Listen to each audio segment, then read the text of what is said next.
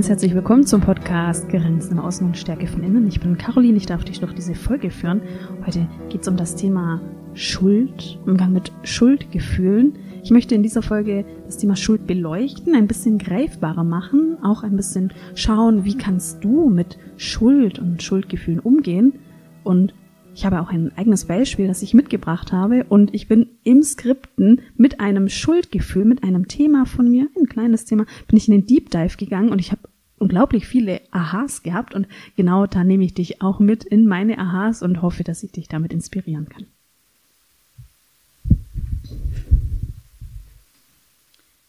Was ist überhaupt Schuld?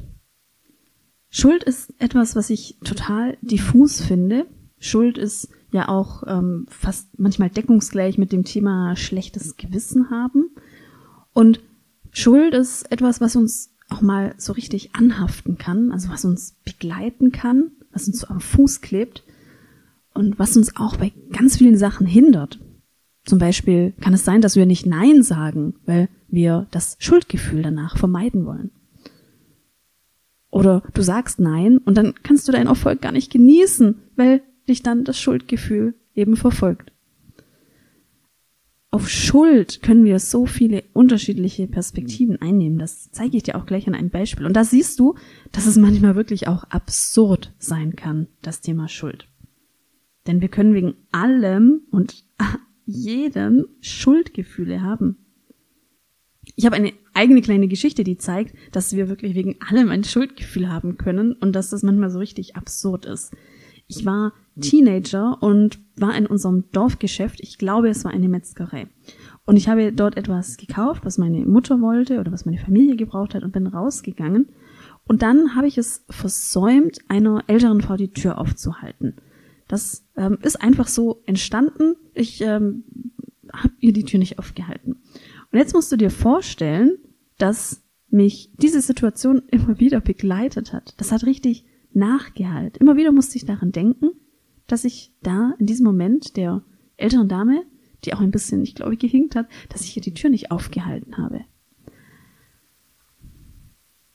Und ich sage jetzt nicht, dass es falsch ist, älteren Damen die Tür aufzuhalten. Nein, nein, um Gottes Willen. Aber was bei mir passiert ist, ist, dass es total unverhältnismäßig war und dass ich mich erinnere, dass ich immer wieder an diese Situation denken musste. Mein Kopf ist da irgendwie immer wieder zurückgekommen. An dieses Bild der, der Frau. Und ich verrate dir in der Folge, da hatte ich nämlich ein großes Aha, warum das denn so nachgeheilt hat, und das sage ich dir aber später. Also da siehst du, Schuld ähm, ist manchmal wirklich diffus, kann auch absurde Ausmaße annehmen. Und da habe ich noch ein anderes Beispiel aus der Recherche, aus einem Artikel. Da geht es um die verschiedenen Perspektiven auf Schuld. Ein Coach möchte ein Teamcoaching starten und es fehlen aber zum eigentlich vereinbarten Start zwei Personen. Die verspäten sich. Und jetzt ist der Coach in einer sehr unglücklichen Situation. Denn einerseits haben wir jetzt die Ebene, wenn er anfängt, dann könnte das als Rücksichtslosigkeit gegenüber den anderen Teilnehmern ge gezählt werden. Wenn er nicht anfängt, dann könnte er gegenüber der Gruppe, die ja pünktlich ist, rücksichtslos sein. Außerdem kann er dann sein Commitment gegenüber dem Veranstalter vielleicht nicht einhalten, denn er hat ja vielleicht einen pünktlichen Start vereinbart, ähm, hat vielleicht auch Lernziele, die er aufgrund der Verspätung dann nicht einhalten kann. Das wäre so die Perspektive des, des Trainers, des äh, Coaches oder der Coachin. Dann haben wir die Gruppe. Die Gruppe könnte jetzt auch eben sagen, ja, wir fangen an, aber dann haben wir einen Teil, der vielleicht vom Schuldgefühl begleitet ist, weil es ist rücksichtslos anzufangen, wenn niemand noch nicht da ist. Ja, wir haben die Leute, die zu spät kommen, die sich vielleicht jetzt auch in der verspäteten S-Bahn befinden und da ein mega schlechtes Gewissen haben und einfach nur Kopfkino, wie schlimm das jetzt ist, dass sie zu spät kommen. Der Coach hat es so gelöst, dass er in eine Umbewertung der Situation gegangen ist. Er hat das Dilemma, Dilemma erst ähm, offengelegt und hat dann die Perspektive derjenigen eingenommen, die zu spät kommen und hat gesagt, ja, also wenn ich zu spät komme, dann habe ich immer ein enorm schlechtes Gewissen. Und wir könnten jetzt anfangen und damit einen Akt der Rücksichtnahme auch zeigen, denn damit würden diejenigen, die zu spät kommen, kein schlechtes Gewissen haben, weil wir jetzt auf sie gewartet haben.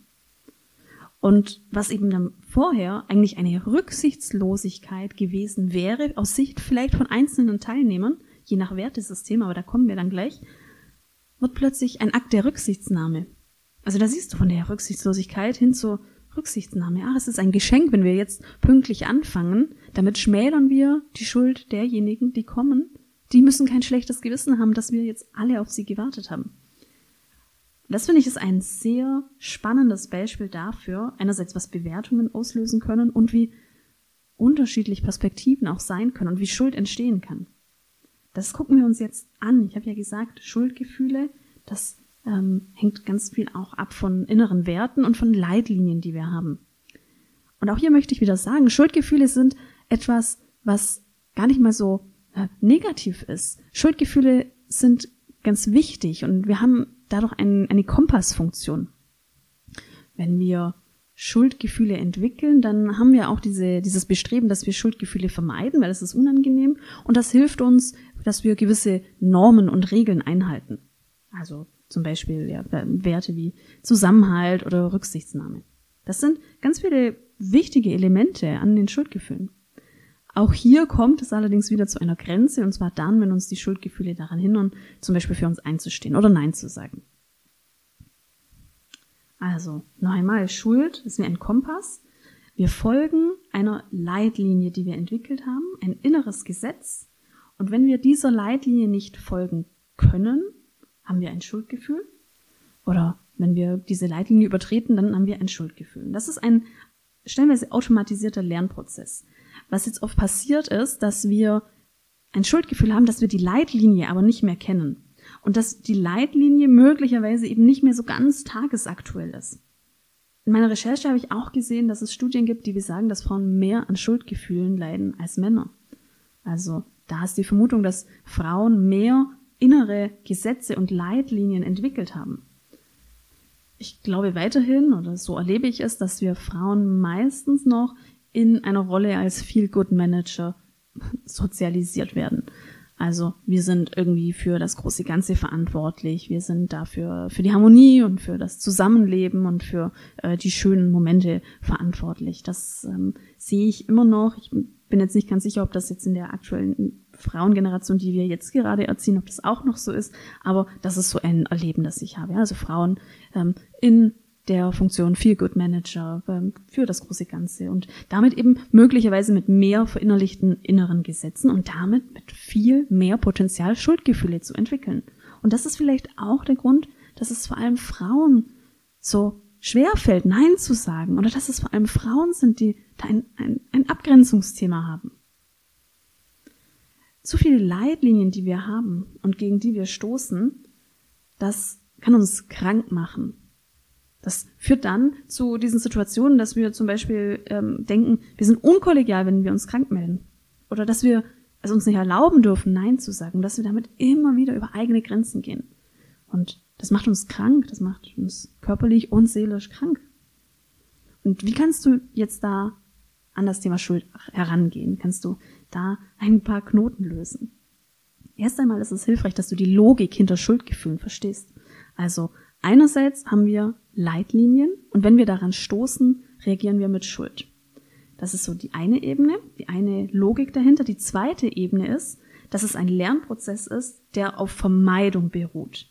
Also, dass du es ganz oft auch vermeidest, an diese Leitlinie überhaupt zu stoßen, weil du weißt, es kommt dann ein Schuldgefühl. Das ist nicht immer förderlich, denn manchmal spielt uns da dann das Gehirn einen Streich und lässt uns viel, viel mehr Dinge vermeiden, aus Angst, dass da möglicherweise ein negatives Gefühl entstehen könnte. Also du hast jetzt so den ersten Schritt, die Logik dahinter. Ah ja, also Schuldgefühl ist entweder das Stoßen an eine Leitlinie oder aber die, die ähm, Angst, an diese Leitlinie zu stoßen, also dieser Lernprozess, der auf Vermeidung passiert. Im zweiten Schritt kannst du schauen, welches innere Gesetz steckt denn hinter dem Schuldgefühl? Also da hast du eine Leitlinie, ein inneres Gesetz, ein Gebot, vielleicht auch eine Befürchtung. Wenn du zum Beispiel merkst, du möchtest dich nicht krank melden, du hast da so einen ähm, Widerstand, dann ist das vielleicht etwas, wo, ähm, bei dem du fürchtest, an eine Leitlinie zu stoßen. Was ist denn die Leitlinie? Ah, ich darf nicht krank werden, ich muss für meine Kollegen da sein oder vielleicht ist das auch etwas, ja, was mit Angst zu tun hat. Die anderen denken, ich, ich simuliere, was ist das da? Schau da genau hin. Ich habe da bei meinem Beispiel in der Torfmetzgerei mit der älteren Frau erst gedacht, was ist das für eine Leitlinie? Zeig älteren Menschen Respekt. Ältere Menschen unterstützt man. Und dann habe ich aber gemerkt, nein, das, das trifft's nicht. Das trifft's nicht. Das geht viel tiefer die Leitlinie, an die ich gestoßen bin in der Situation, hatte nur fördergründig was damit zu tun, älteren Menschen Respekt zu zeigen. Als ich ein bisschen tiefer geschaut habe, habe ich da gemerkt, ich habe diese Leitlinie früher gehabt, vermutlich immer noch. Ich muss nett zu anderen sein. Und in dem Moment, als ich dann eben aus dieser Metzgerei rausgegangen bin und versäumt habe, die Tür aufzuhalten, habe ich gegen diese Leitlinie gestoßen. Ich muss doch nett zu anderen sein. Das ist nicht nett, dass ich da die Tür nicht aufhalte. Und daran gekoppelt waren auch Leitlinien, wie zum Beispiel, ich muss tun, was die anderen erwarten oder ähm, bei mir müssen sich alle wohlfühlen. All das habe ich da so gemerkt und das ist etwas, das kenne ich, kenne ich aus meiner Familiengeschichte. Ja, ich muss nett zu anderen sein. Ich muss tun, was andere erwarten. Ich muss der Feel-Good-Manager sein. Hm. Wenn du es da geschafft hast, hinzuschauen und schau dir mein Beispiel an, das kann auch tiefer gehen. Also das ist nicht immer das Offensichtliche. Zeig älteren Menschen Respekt. Nein, das kann tiefer gehen. Dann kannst du im zweiten Schritt schauen, ist das Schuldgefühl denn gerechtfertigt? Also ist dieses innere Gesetz etwas, das man heute als richtig und auch als allgemeingültig betrachten kann? Und da wirst du vielleicht merken, dass du da auch ein ganzes Regelwerk hast an, an Kindheitsregeln. Und so ist es bei meinem Beispiel. Ich muss nett zu anderen sein.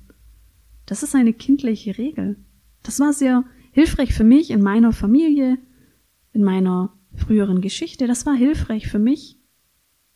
Das ist aber eine Kindregel und keine Regel, die ich jetzt als Erwachsene noch befolgen muss. Jedenfalls nicht zu 100 Prozent. Also überprüf da auch für dich deine Leitlinie. Ist das heute noch so richtig und allgemeingültig?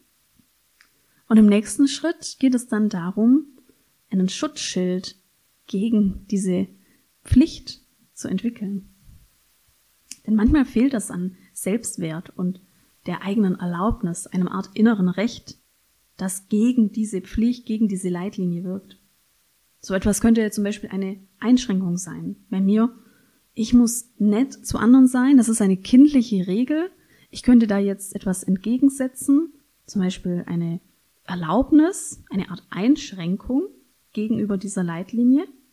Und für mich war das in der ersten Umformulierung dann so etwas, das dann so klingen könnte wie, ich möchte nett zu anderen sein, weil so wie ich es ausstrahle, werde ich es auch zurückerhalten. Ich habe zusätzlich auch das Recht, meine Bedürfnisse an erster Stelle zu setzen. Ich habe das muss umformuliert. So, es ist weiterhin ein Wert von mir. Ich möchte weiterhin nett sein und Harmonie ist für mich ein wichtiger Wert und ich glaube daran, dass das, was ich ausstrahle, dass ich es zurückhalte. Und dennoch habe ich gleichzeitig das Recht, auch meine Bedürfnisse anzuerkennen und mich immer wieder auch bewusst dafür zu entscheiden, dass meine Bedürfnisse jetzt an erster Stelle stehen. Und was ich so entdeckt habe hier im Podcast-Skript, im Arbeiten dieses Tools, dass mir Dinge nachhallen, das kenne ich von mir. Das kenne ich immer noch. Also ich mache etwas, vielleicht einen kleinen Fehler oder eine kleine Unachtsamkeit und ich kenne das von mir, dass ich mich dann selbst kasteie und dass ich mir diesen Fehler dann ähm, ewig lang auch zu Herzen nehme. Und mir hat es enorm geholfen in diesen Situationen, wenn ich merke, da halt jetzt etwas nach und das ist auch unverhältnismäßig. Mir hat das geholfen, mir bewusst zu machen, dass ich da diese Leitlinie habe und dass es da so ein kindliches Regelwert gibt und dass ich aber als Erwachsene diese modifizierte Regel noch machen kann. Diese eine Einschränkung der Regel, eine, ähm, ein Schutzschild gegenüber dieser absoluten Pflicht. Das wünsche ich dir auf jeden Fall auch. Also wenn du merkst, du hast immer wieder Schuldgefühle wegen etwas, dann geh da in diesen Schritten durch. Ähm, du hast jetzt verstanden, was die Logik dahinter ist, dass es entweder etwas ist, wir stoßen gegen etwas, gegen eine innere Leitlinie, oder aber wir befürchten, an eine Leitlinie zu stoßen und sind in der Vermeidung. Dann geh im ersten Schritt auf die Suche nach dieser Leitlinie und achte darauf, dass es möglicherweise, gerade wenn es etwas ist, was wirklich, was dir immer wieder in deinem Alltag begegnet, dann könnte das eben eine Art kindliche Regel sein, die sehr, sehr tief auch reicht. Geh da auf die Suche. Und im zweiten Schritt geh auf die Suche nach einer ja, möglichen Einschränkung der Regel. Was könnte denn noch so ein Schutzschild sein? Welche Erlaubnis könntest du denn der Pflicht da gegenüberstellen, um dann eine neue Leitlinie zu entwickeln? Das kann dir helfen in den Situationen, in denen du Schuldgefühl vermeiden möchtest oder aber vor Schuldgefühl gar nicht mehr schlafen könntest. Ich wünsche dir ganz viel Erfolg dabei, das Thema Schuldgefühl für dich zu transformieren. Und jetzt bedanke ich mich, dass du mir zugehört hast und freue mich auf das nächste Mal.